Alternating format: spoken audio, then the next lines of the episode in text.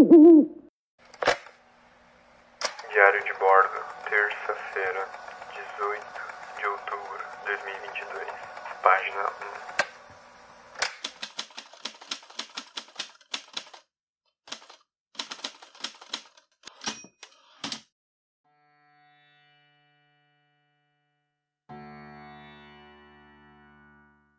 1. Você consegue ver que, por um lado, analisando esse um ano e meio da minha vida que eu descrevi para você até agora, é como se, assim, se eu pudesse descrever usando o meu português errado, seria a coisa mais maravilhosa que eu tive contato foi a ayahuasca. Eu hipermaximizei todo e qualquer contato que eu pudesse ter com o sagrado e veiculei que ele se tornasse necessário, ou ele foi o grande protagonista disso tudo. Mas não fui eu o, o causador disso. Foi o contexto. Foi o sacerdote, foi o, foram aquele grupo que dizia que ah, você precisa da reforma íntima, você precisa disso, a ayahuasca vai mudar a sua vida, etc, etc, etc. E, e mais importante, eu falava, não, então beleza, então eu vou, eu vou me propor, vou me propor A.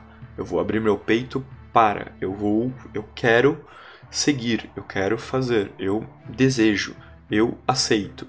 Então, eu fiz uma leve atribuição, um pouco até errônea, né, de que meus amigos espirituais ou os meus companheiros espirituais, eu só teria contato com eles dentro da ayahuasca. Então, tipo, eu precisava senti-los ou eu precisava ter contato com eles e aí eu criei uma necessidade de, tipo, ah, só consigo incorporar na ayahuasca. A ayahuasca ela é incrível, olha as conexões, olha os ensinamentos, olha as lições que ela foram me dando. E várias das pessoas, várias das pessoas ali também diziam isso, né? E eu fui seguindo, eu fui seguindo. Bom, agora que eu tinha sido expulso, eu perdi o local também de onde eu tomava ayahuasca, onde eu comungava. Então, um dos últimos locais que eu participei foi lá em Nazaré Paulista. Eu mencionei, né, com uma oca indígena, que tinha uma tradição desde da construção que remontava a linhagem do, da ayahuasca que eu tomava, ou melhor, do Santo Daime especificamente, que a gente tomava, se remontava até o mestre Irineu, que é o, o fundador da religião do Santo Daime. Então, quero o Zé, o Zé é um padrinho muito foda. Então eu falei, cara, preciso tomar ayahuasca. É, preciso continuar tomando ayahuasca. A ayahuasca ela vai me dar o direcionamento. Porque aquilo de eu achar que a ayahuasca, que eu tinha sido enganado, ele rapidamente foi embora. Porque se o caboclo permitiu que eu estivesse no curso, então eu tô no lugar certo. Então, as coisas estão caminhando do lugar certo e eu preciso continuar tomando ayahuasca, até mesmo para poder entender os processos, entender tudo que está acontecendo na minha vida e tudo vai ser sempre maravilhoso. E vamos que vamos. E eu segui, segurei firme, segurei forte e vamos. Então, eu criei uma rotina de frequência assídua com o Daime. Ainda mantinha contato com o Jota e o Jota tava indo para Nazaré Paulista tomar ayahuasca com esse cara. E eu falava, Jota, me arruma, me, me arruma uma carona pra estar no meio desses caras aí também, cara. E a gente ia. No mínimo, uma vez por mês eu ia para lá. 2014 a gente tomava no templo que a gente conhecia e também tomava nesse local que a gente conhecia. É, conheceu.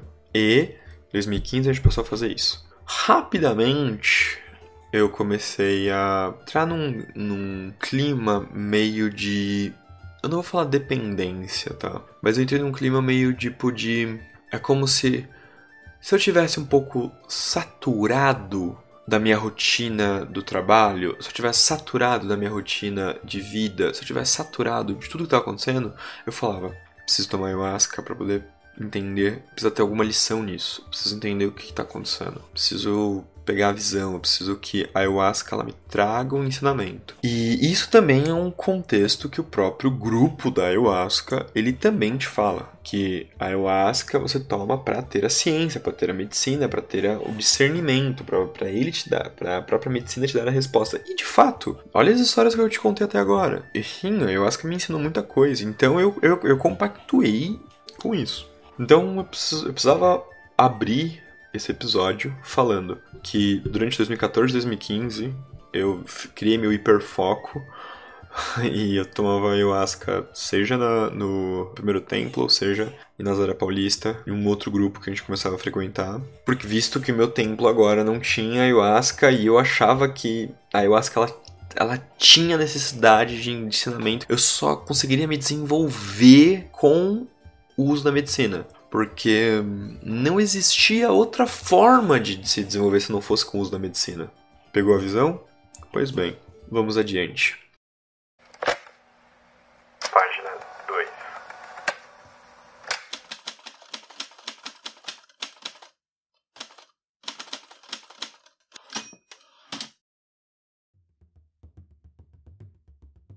Começou então as aulas de teologia de Umbanda. Passarinho, ele ele é um excelente professor. Ele tinha um projeto chamado Umbandas. E o que, que ele tinha como projeto de vida? Explicar ou apresentar, tipo, uma espécie de Wikipedia da Umbanda. Então é tipo assim, imagina, imagina só, você acessa www.umbandas.com.br e aí cai no Wikipedia. Aí você pesquisa o nome de qualquer pessoa famosa da história da Umbanda. E aí você cai numa biografia dela. Tipo Wikipedia mesmo. Ah, vertente de Umbanda tal. Ah, vela vermelha. E aí tem a vela vermelha.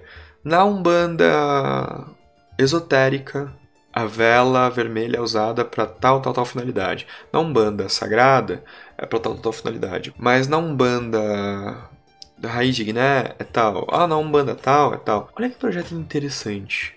Mas por que eu tô te contando isso? A estrutura das aulas da teologia começava com essa conclusão desse projeto dele. Ele montou o curso dele de teologia baseado nessa ideia, mas ele não tinha equipe técnica para desenvolver o, o portal chamado Umbandas, ele não tinha o desenvolvimento, ele não tinha, sabe, todo a grana, o cacife, mas ele simplesmente decidiu falar, quer saber, então eu sou um bom professor, eu quero continuar dando aula, então eu vou montar então um curso aqui que é o Teologia de Umbanda. O primeiro módulo do curso inteiro é explicar o princípio da religião. É bem parecido com o sacerdócio, tá? Inclusive, depois eu descobri que a parte teórica do sacerdócio foi ele que montou também. Então, o passarinho ele montou o começo. Porque existe religião. E aí ele tinha aquela visão de religião serve para religare. Então tinha textos, material complementar, tinha apostila, tal, pra gente ler, pra gente pensar sobre isso e tal. Depois tem quais que são as visões de Deus, então a discussão sobre Deus, as diferentes interpretações ou visões sobre Deus, porque para a gente começar a construir um pensamento. E aí depois disso, como surgiu a Umbanda? Mas para falar como surgiu a Umbanda, primeiro você tem que entender como surgiu o desenvolvimento do Brasil, como o Brasil foi colonizado, como o Brasil ele se desenvolve. E aí depois ele dá um salto para aí o kardecismo chegou no Brasil e aí começa a história do Zélio Fernandes de Moraes, que em 1908 ele incorpora o Caboclo das Sete Encruzilhadas, que ele se declara dizendo que na verdade era o Frei Gabriel de Amelagrida. Essa é a história que o passarinho contou. Ele explica os relatos, os registros e tal. E ele falou: estava nascendo aqui a religião de Umbanda, e, mas não era a primeira um, religião do planeta. Então ele pausa essa aula, então seja, olha, olha a construção da linha de raciocínio. De tudo que estava vindo até agora. Aí ele explica as religiões construídas até então, como catolicismo, islamismo, judaísmo. Então ele vai explicando a, a, os conceitos dela, budismo e tal. E aí, e algumas coisas relacionadas às crenças guaranis e algumas questões do candomblé e tal. Então ele mostra o que tinha antes de 1908, numa mas só um, um passante. Quando ele volta para a história do Zélio, então ele apresenta que a história do Zélio tem esses elementos. E a partir dali, quando a Umbanda nasce e cresce para o Brasil, ou ela nasce no Brasil, ela se expande no solo nacional de tal forma que ela cria vertentes. E o processo de vertentes é um processo natural de que todas as religiões têm. Então, é por exemplo, dentro, se a gente fosse olhar para uma ótica cristianismo, a gente tem vertentes. Nós temos o testemunho de Jeová, nós temos o protestante, nós temos o, católico. Se a gente falar só do catolicismo, nós temos vertentes dentro do catolicismo. Se nós, se nós formos do protestante, nós temos vertentes dentro do protestantismo. E o mesmo se tem dentro da, da Umbanda. Isso são várias aulas no, no primeiro módulo, só para contextualizar, só para criar a base, e depois ele abre para falar todas, ou pelo menos ele elenca né, uma, uma 60 ali, vertentes de Umbanda. Ele vai passando e mostrando as diferenças entre elas. Isso para mim abriu muito a minha mente. Porque eu falei, caralho, mano. Peraí. Então quer dizer que você pode estar num terreiro de Umbanda e ter aquele terreiro de Umbanda ter mais influência do kardecismo, em outro terreiro de Umbanda ter mais influência católica, em outro terreiro de Umbanda ter mais influência indígena, outro terreiro de Umbanda ter... E todos eles serem Umbanda. E aí eu fiquei tipo, nossa, caralho, como isso é complexo. E isso foi me dando um... E, ele, e isso foi me dando não só um norte para aí entender a, a, a partir daqui é isso que você precisa estudar para você estudar a Umbanda. Ah, o que, que você vai querer estudar? Você quer estudar religiões? Ah, então você tem. É, é um assunto. Você quer estudar sobre Umbanda? Mas qual Umbanda? Você quer estudar sobre as vertentes de Umbanda, mas qual você quer se aprofundar? E aí, cada vertente de Umbanda vai nascendo em um momento da história diferente, com influências diferentes, é, são com tradições diferentes, elas foram se degladiando entre si. Veja, o curso inteiro tem um ano, né? Então, eles são separados em quatro módulos. E então, no mínimo, são dois meses e pouco, quase três meses de cada módulo. Então, bicho, olha o quão longo, o quão denso e o quão complexo.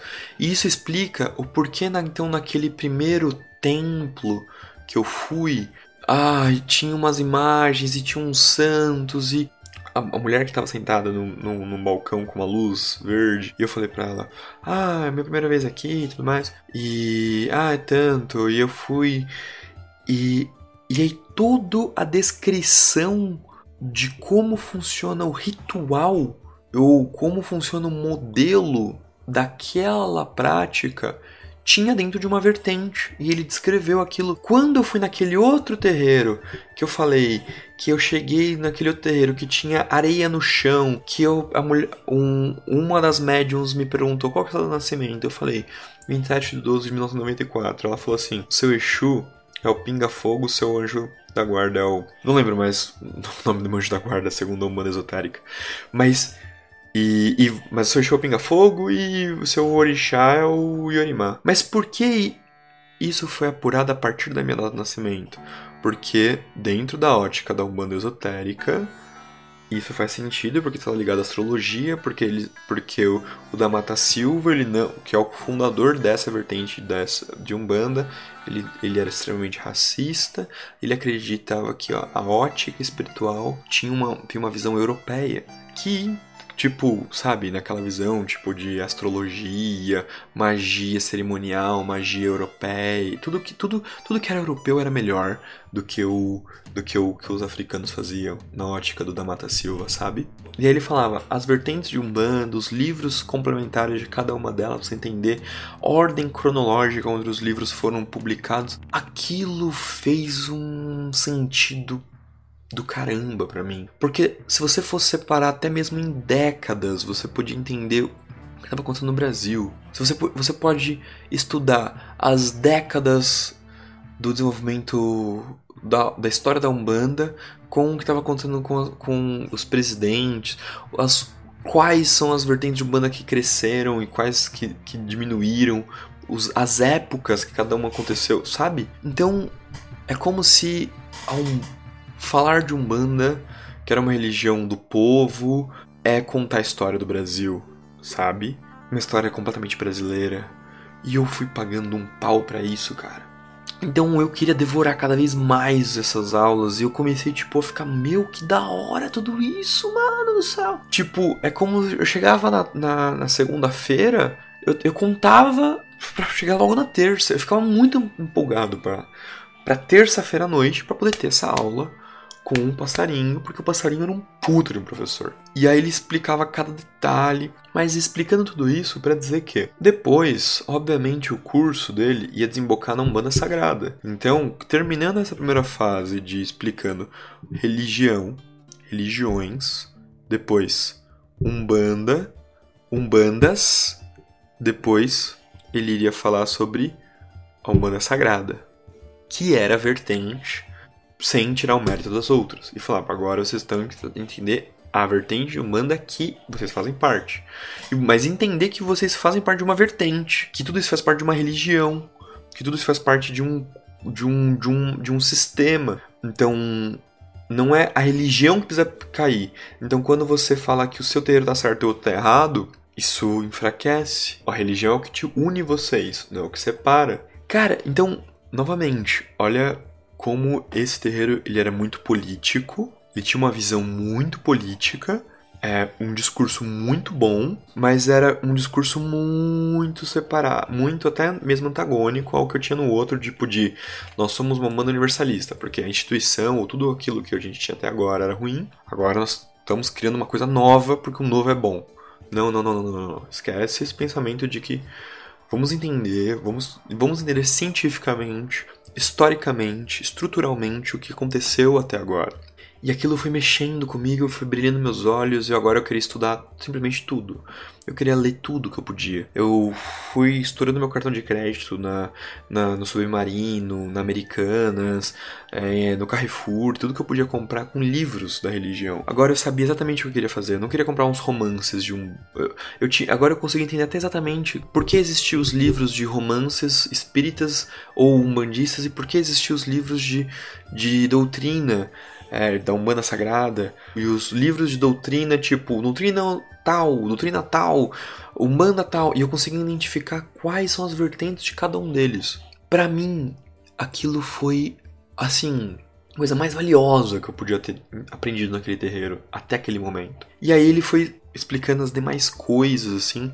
Ele até fez, fez uma dinâmica, falando assim: sempre que vocês forem em um terreiro, visitarem um terreiro, façam uma cruz um, como se fosse uma cruz mesmo, um sinal demais, onde que numa ponta dela vocês colocam catolicismo, na outra kardecismo, na outra candomblé e na outra ponta indígena.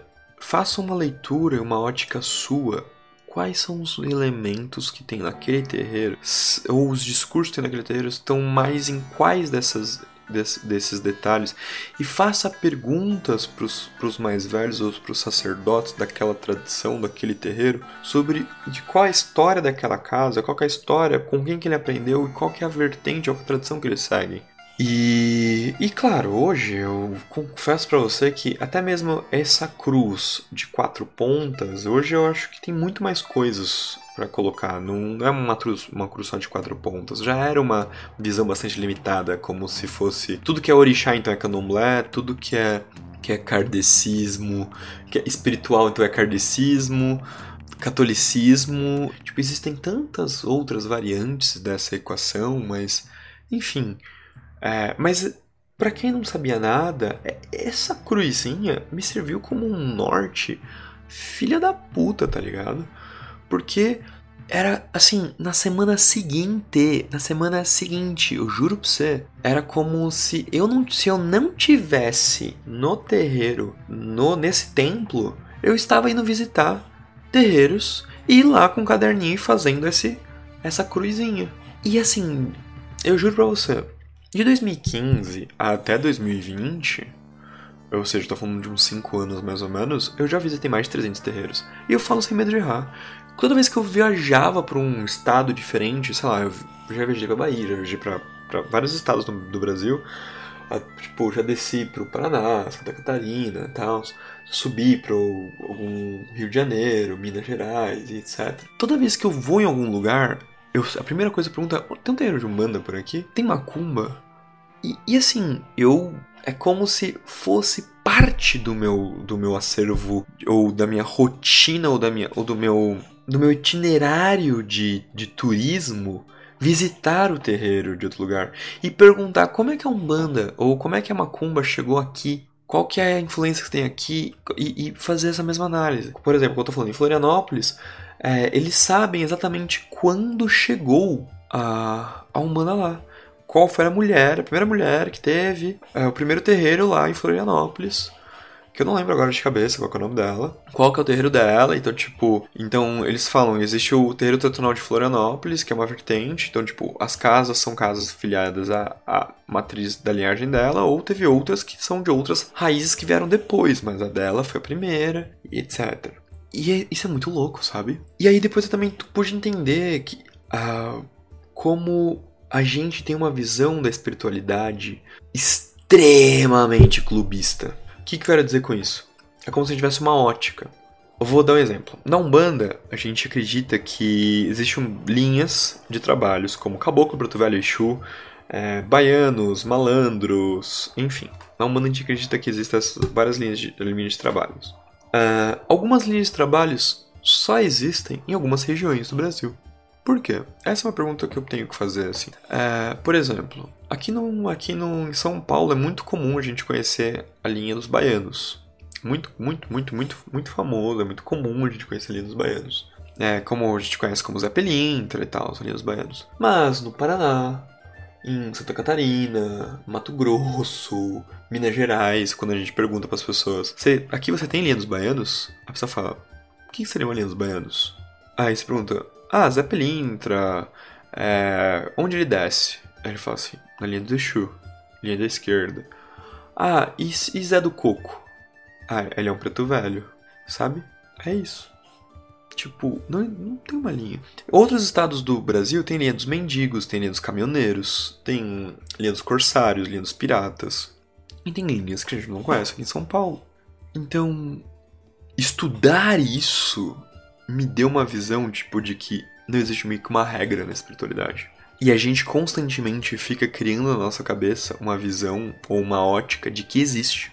Que a gente constantemente a gente se força a acreditar que sim. Doido isso, né?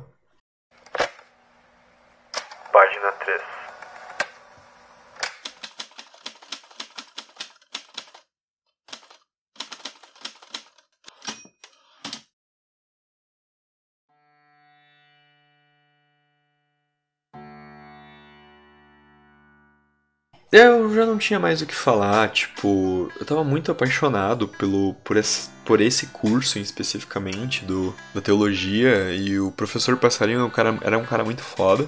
Inclusive, ele, ele constantemente ele dava aulas, leitura complementar e exigência que a gente lesse alguns livros. E, meu, Tipo, todas as aulas, todas as aulas, eu sempre fazia muitas perguntas, eu era um aluno bem chato. E todas as provas, eu ainda tenho as provas dele, sabe? E eu tirei, eu tirei a nota máxima dele, em todas as provas que eu tive. É, nenhuma eu tirei 10, porque eu, eu sempre tive dislexia, né? Então eu, eu, eu escrevia de uma forma quase ilegível, minha letra é horrível.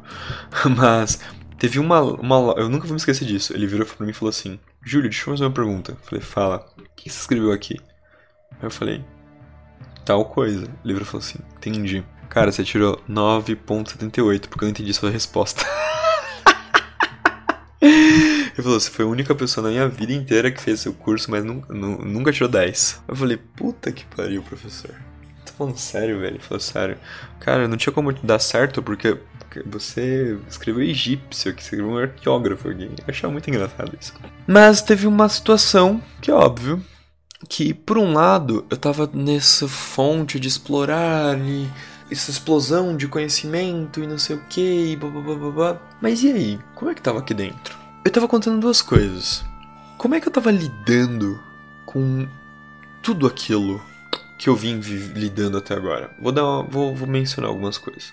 Durante um ano, eu tive um baque, uma barra que eu tive que lidar psicológica. No outro ano, eu fui expulso de um terreiro, agora estava entrando num, numa nova fase de eu simplesmente fazer uma transferência de, de atenção, tipo, mano, eu vou focar muito nos estudos, aquilo tava tudo às mil maravilhas, é, arco-íris, coisas incríveis pulando, saltitando, mas como é que tudo estava lidando aqui dentro? Porque eu agora tava eu tava praticando a espiritualidade em um outro lugar, agora tava, vive, tava indo num terreiro na base do. na, na ayahuasca, uh, praticar ayahuasca e, e, e, etc.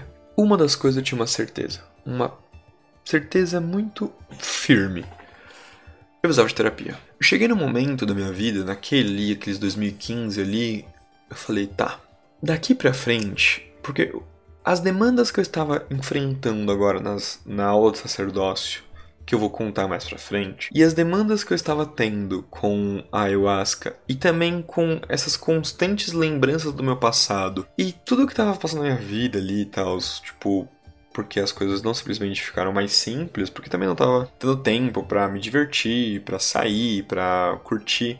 E, adendo, eu fui demitido de um trabalho, do meu trabalho, eu fui demitido, assim. Eu tava na faculdade, eu, eu quis trancar para ter mais tempo, porque eu tive, eu fiz a, a excelente escolha errada de falar, ah, eu vou preciso mais tempo para me dedicar à minha espiritualidade. Bom, vou, vou, largar a faculdade, porque eu também não tô muito afim de continuar o que eu tô fazendo. E isso impactou diretamente no, na agência que eu tava trabalhando, porque lá eu era estagiário. E puf, fui demitido. E aí, como é lida com tudo isso? Porque agora você tem que pagar conta, muita conta, você tem uma, uma rotina espiritual você tem que bancar. E aí? E fora o sentimento de fracasso. Eu lembro que a primeira coisa que eu fiz, falei assim, meu, tanto o terreiro que eu estava indo, quanto o, a última gira que eu fui no outro terreiro, era também uma gira de baianos que eu incorporei o Zé Pelintra. Então eu tinha um apego muito forte pelo espírito que se manifestava como Zé Pelintra na minha vida. Então eu acendi uma vela no, em casa mesmo, no meu altar pessoal, e falei: Zé, preciso de uma ajuda. Preciso colocar a cabeça no lugar, não sei mais o que fazer, não tem mais alternativas, tô fudido. Mas, principalmente, acho que o mais delicado mesmo é. Eu eu preciso muito de um, de um psicólogo. Eu acho que eu, se eu pudesse abusar de um pedido, pediria um psicólogo. Porque eu já tô começando a, a ficar um pouco indisposto, a ficar, tipo, já, já, já, tipo, termo, eu não lembro exatamente o termo que eu usei, mas é que, tipo, é como se tava começando a ficar, achar que o mundo era um saco cheio, que eu tava tudo era uma merda, tá ligado? Tudo era uma merda. E eu sabia que eu ainda tinha que mais coisas para mexer dentro de mim e eu tinha interrompido o processo.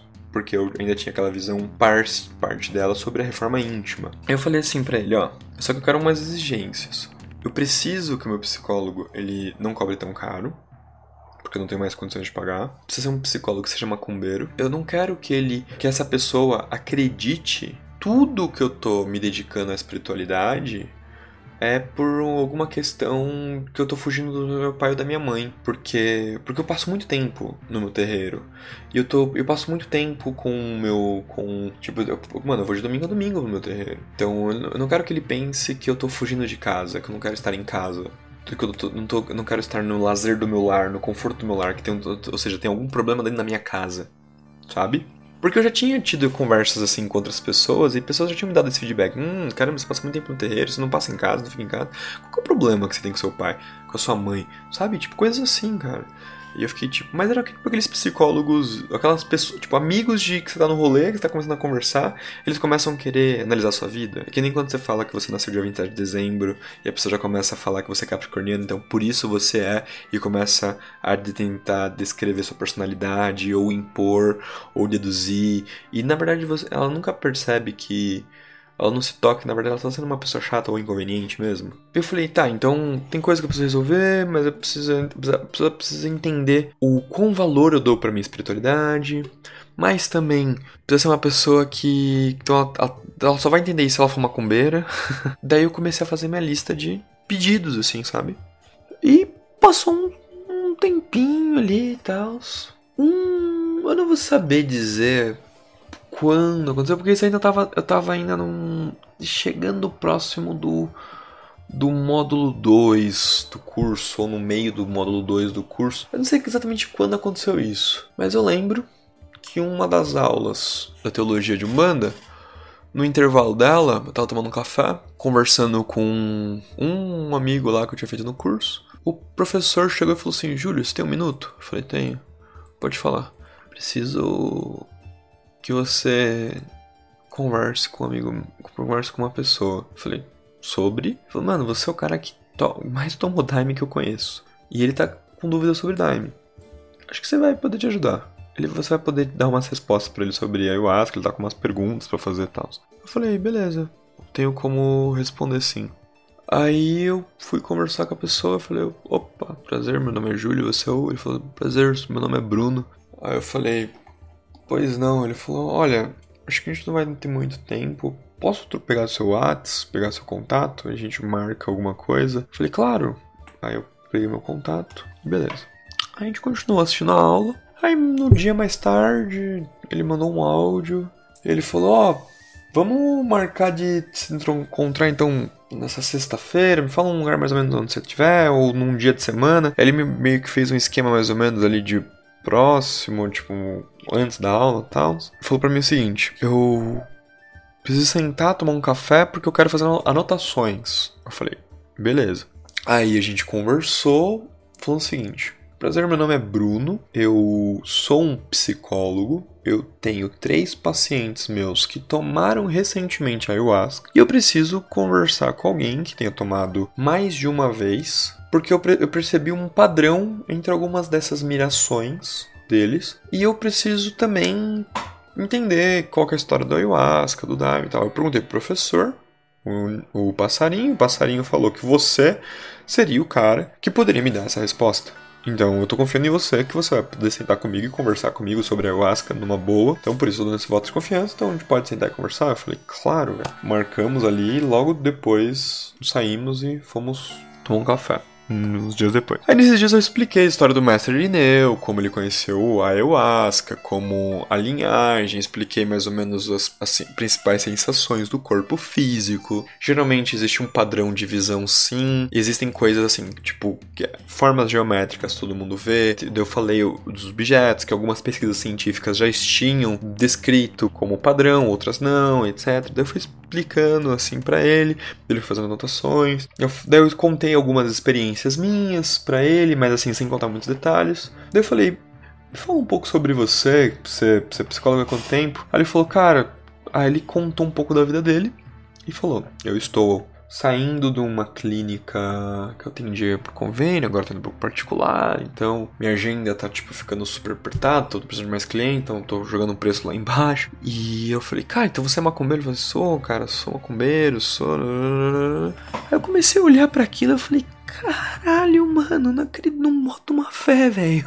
não tô botando uma fé real. Não tô botando uma fé. Eu falei, mano, eu tava procurando um psicólogo mesmo. Tipo, você tem agenda? Ele falou, mano, tenho. A gente pode sim. Aí eu falei, vamos marcar, vamos. Daí a gente saiu ali, mais ou menos já com uma data para começar uma sessão no mesmo mês, assim. E hoje eu atendo com o mesmo psicólogo desde 2015, sabe?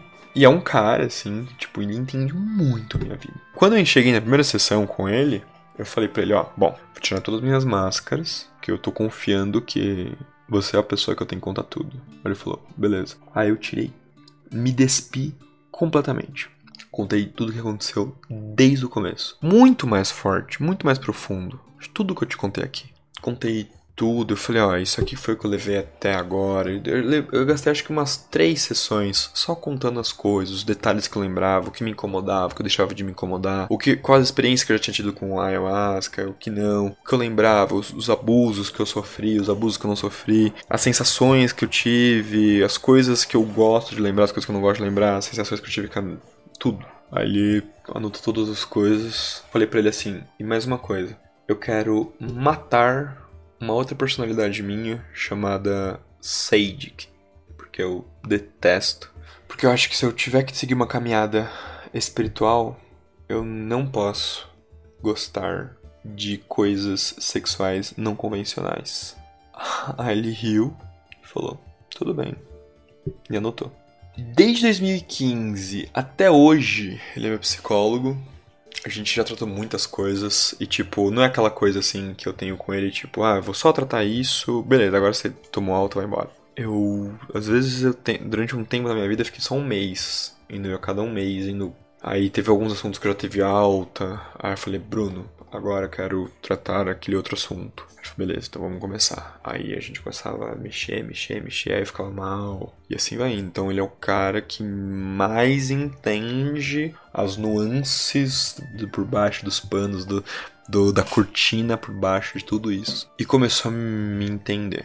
E agora eu preciso começar a contar como é que foi o meu processo a partir de 2015. Porque agora eu tinha um novo obstáculo, né? Agora tinha uma nova perspectiva. Agora estava num, num novo templo com perspectivas mais politizadas. Estava indo tomar daime com X tempo, mas agora estava também com um psicólogo que eu podia alguém que eu podia desabafar e descortinar a minha as minhas as minhas inseguranças, as minhas dores, as minhas as minhas ânsias. Podia falar, meu, isso aqui eu gosto, ou falar, não, isso aqui eu não gosto. Eu podia ser verdadeiro.